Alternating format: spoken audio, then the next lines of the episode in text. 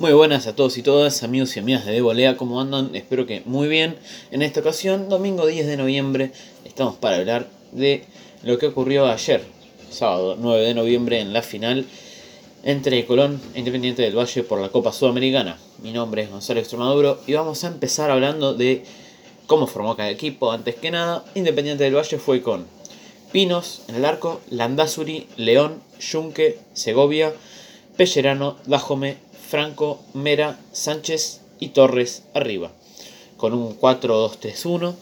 Y Colón, en cambio, fue con Burian en el arco, Vigo, Ortiz, Olivera, Escobar, Bernardi, Zucchi, Lertora, Estigarribia, Wilson Morelo y la Pulguita Rodríguez, un 4-4-2 bastante clásico. Y ahora sí vamos a hablar de lo que pasó un poco en el partido. Empezó bastante raro porque Colón parecía un poquito mejor, a mi entender. Va, los primeros 10 minutos fueron más independientes del Valle, después Colón se empezó a sentar en el partido, pero llega una circunstancia bastante rara que a los 20 minutos empieza a llover al punto de que la cancha se empiece a dificultar para jugar a la pelota. Entonces el juego se desfiguró un poco y en el minuto 25, producto básicamente de la lluvia, ahora vamos a contar por qué, hay una falta que hacen polémica, que no sé si era falta. Un jugador de Colón tira al centro, el de Independiente del Valle, de pelota parada. Y por muy poquito está habilitado Luis Fernando León, el central, para cabecear entre las piernas de Burián, que esperó que pique la pelota, pero como la cancha estaba inundada, no picó y siguió de largo. Así que en ese gol fue una gran, una gran incidencia que la cancha esté así. Para infortunio de Gurián y todo Colón. Así que minuto 25 se ponía 1 a 0 el equipo ecuatoriano. Luego, en el minuto 29 o el minuto 30, mejor dicho, se para el partido porque estaba injugable, era un espejo de agua la cancha. Se suspendió por media hora. Después por otra media hora y al final, tras esos 60 minutos, la cancha drenó mucho mejor, la intensidad de la lluvia bajó bastante, así que se entendió que se podía jugar el partido sin ningún problema. Así que bueno, una hora de parate que los jugadores tuvieron que mantenerse, tratar de mantenerse lo mejor posible para no lesionarse ni nada. Dato importante para destacar, a los 20 minutos cuando iban 0 a 0 el Pulguita Rodríguez sintió una molestia que puede que lo haya condicionado el resto del partido. Así que bueno, minuto 30 del primer tiempo, que ahí era donde se había parado, tras esa hora de parate justamente, se reanuda el partido y para sorpresa de todos, a los 10 minutos de esta reanudación, es decir, el minuto 40 del primer tiempo, Independiente del Valle mete el segundo gol que para mí lo merecía porque estaba jugando mejor.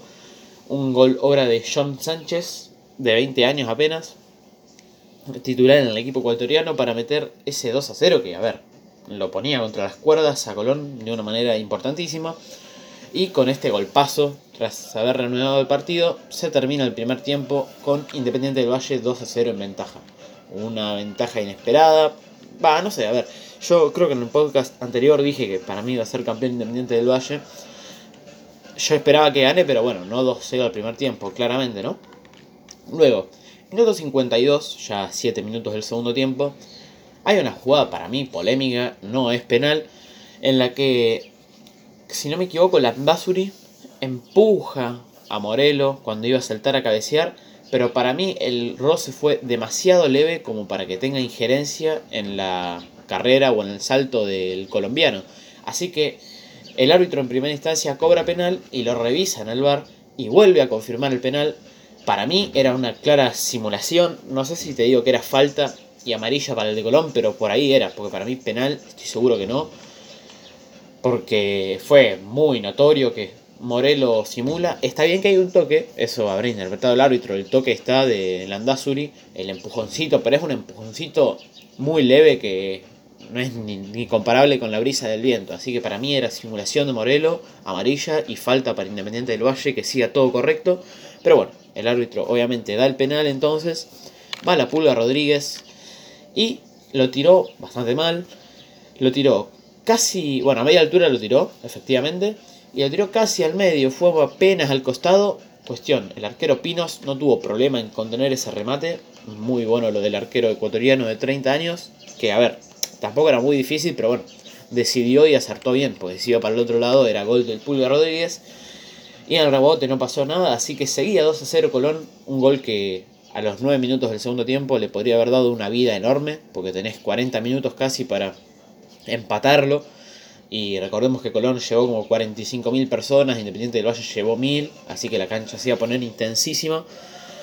Pero no ocurrió, así que empezaron los cambios ofensivos de parte de Lavallén. Luego el entrenador español Miguel Ángel Ramírez de Independiente del Valle no hizo cambios defensivos, cambió todos delanteros por delanteros, así que bueno, bastante destacable lo del DT de España, que recordemos que es un DT muy joven y es español, así que bastante raro en el fútbol ecuatoriano y en el fútbol sudamericano en general, pero volviendo a lo del partido, llega eh, faltando media hora Colón, sin esperanzas casi, iba a hacer todo lo posible, pero no se podía. Hasta que, bueno, empezó a pelotearlo un poco más intensamente. Y cuando parecía que el partido estaba definido, en el minuto ya 88 parecía que, bueno, derrota de Colón, Independiente del Valle preparándose para dar la vuelta.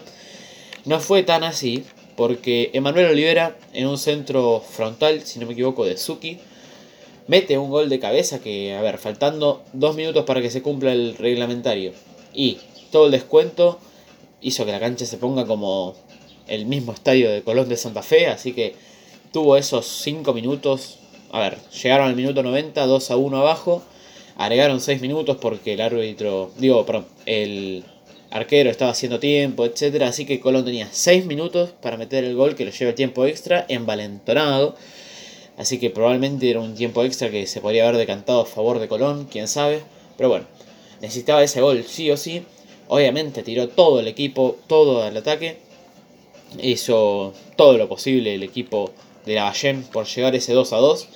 Y obviamente, como pasó con Boca en Madrid, no había ido el arquero al área, pero estaba todo, todo el equipo arriba.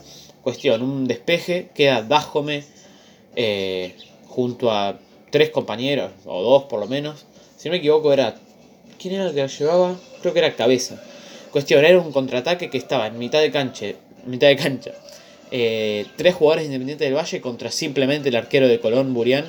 Y bueno, ya faltando 40 metros para el arco, Burián tiene que salir a apretar al jugador que da el pase al medio para Dajome, que se adelanta un poco para asegurar el remate y en el minuto 95 meter el 3 a 1 final y asegurar el título para los ecuatorianos, que obviamente transcurrió ese minuto, minuto y medio que quedaba y se consagraron campeones el equipo de los argentinos, Pellerano, Bieler y Junque.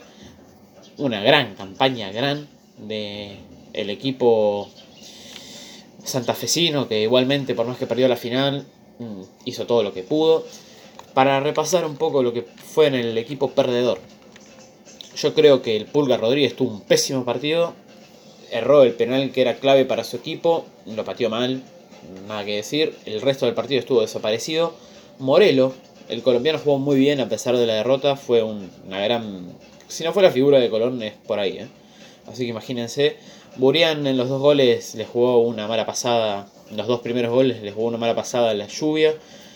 Y una floja respuesta también, pero bueno, no le caería a él. Y bueno, el tercer gol era lógico porque estaban ya todos expuestos al ataque. Los laterales de Colón no estuvieron muy bien. De hecho, creo que el lateral de Escobar fue el que vino al segundo gol. Así que bueno, no tuvo un buen partido, pero repito, hay más mérito de Independiente del Valle que para pegarle a los de Colón de Santa Fe, ¿no? Y ahora, para ahora sí, hablar de Independiente del Valle, un gran equipo, jovencitos, la va, no sé si la mayoría, pero son tres o cuatro personas experimentadas con el resto de jovencitos que tratan de jugar muy bien a la pelota. Ya lo destaqué en el primer podcast de previa, que es un equipo que sale a jugar sale a ganar en cualquier cancha, que invirtió un montón, un montón en serio, en jugadores juveniles y le está dando el rédito. Al igual que en la final del 2016, que si bien perdió con Atlético Nacional, nadie los tenía. En la final de la Copa Libertadores que perdieron. Y en esta ocasión el resultado fue distinto. Las estadísticas un poco. Posesión 58-42 para Independiente del Valle. 3 tiros al arco, 4 para Colón. 7 tiros al arco en total de intentos para Independiente del Valle, 13 para Colón, 11 fulls para Independiente del Valle, 12 para Colón, 2 corners para el equipo ecuatoriano y 8 para el equipo argentino. Así que bueno, habiendo dicho esto, para terminar un poquito de hablar de Colón, voy a destacar que es un equipo que ha hecho lo que pudo, hizo un gran camino eliminando a Atlético Mineiro, Argentinos, que es el actual puntero. No la ha tenido muy fácil y dentro de todo lo hizo bastante bien teniendo en cuenta su inexperiencia en copas internacionales, que es un, algo determinante a veces. Fíjense que los dos que llegaron no tienen casi ninguna experiencia en el ámbito internacional, pero bueno, así es la copa las copas de Comebol son así, nada que agregar. Y ahora sí vamos a hablar un poquito de Independiente del Valle, que creo que se lo merece, evidentemente, ¿no? Vamos a hablar de lo que lograron. Independiente del Valle se sube junto a Ecuador al podio de países con títulos en la Copa Sudamericana. Liga de Quito salió campeón en 2009 con Fossati como DT e Independiente del Valle 10 años después en este 2019 los más campeones de la Copa Sudamericana es Argentina con 8 títulos, Brasil con 4, Ecuador con 2, ese sería el podio, y después con un campeón cada uno vienen Perú, Chile, Colombia y México. Ahora para agregar, Independiente del Valle es el cuarto equipo en consagrarse campeón de la Sudamericana antes de conquistar el título de liga local. Recordemos que gane quien gane, Colón o Independiente del Valle iba a ser el primer título oficial del club, en este caso el club ecuatoriano, nunca había ganado nada así de primera división, ni un torneo intercontinental, ni una copa local, nada, nada. Así que su primer título oficial, básicamente, que no sea del ascenso ecuatoriano, obviamente.